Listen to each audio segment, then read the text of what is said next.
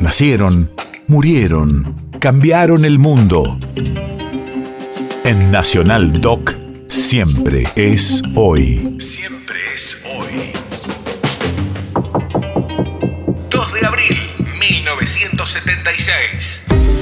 Hace 46 años, el ministro de Economía designado por Jorge Rafael Videla, José Alfredo Martínez de Oz, anuncia el plan económico.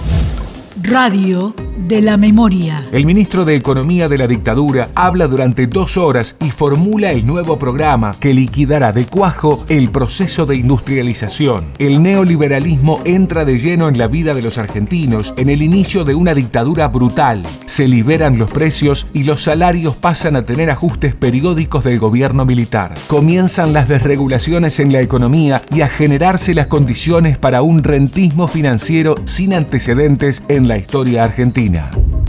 Señor doctor José Alfredo Antonio Martínez de Oz. Juráis por Dios nuestro Señor y ante estos santos evangelios desempeñar con lealtad y patriotismo el cargo de ministro secretario de Estado en el Departamento de Economía para que habéis sido designado, observando y haciendo observar fielmente los objetivos básicos fijados y estatuto para el proceso de reorganización nacional y la Constitución de la Nación Argentina? Sí, juro, juro, juro. Me corresponde asumir la responsabilidad del Ministerio de Economía de la Nación en el curso de una de las peores crisis económicas que ha padecido nuestro país, quizás la peor. Para revertir la situación actual,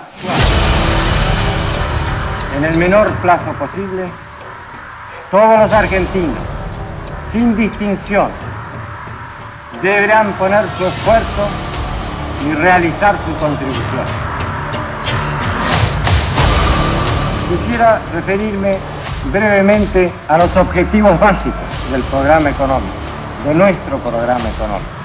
Indudablemente el bienestar humano, engarzado en el contexto general del bien común, es el primero de ellos. Siempre se repite, la economía está al servicio del hombre y no el hombre de la economía.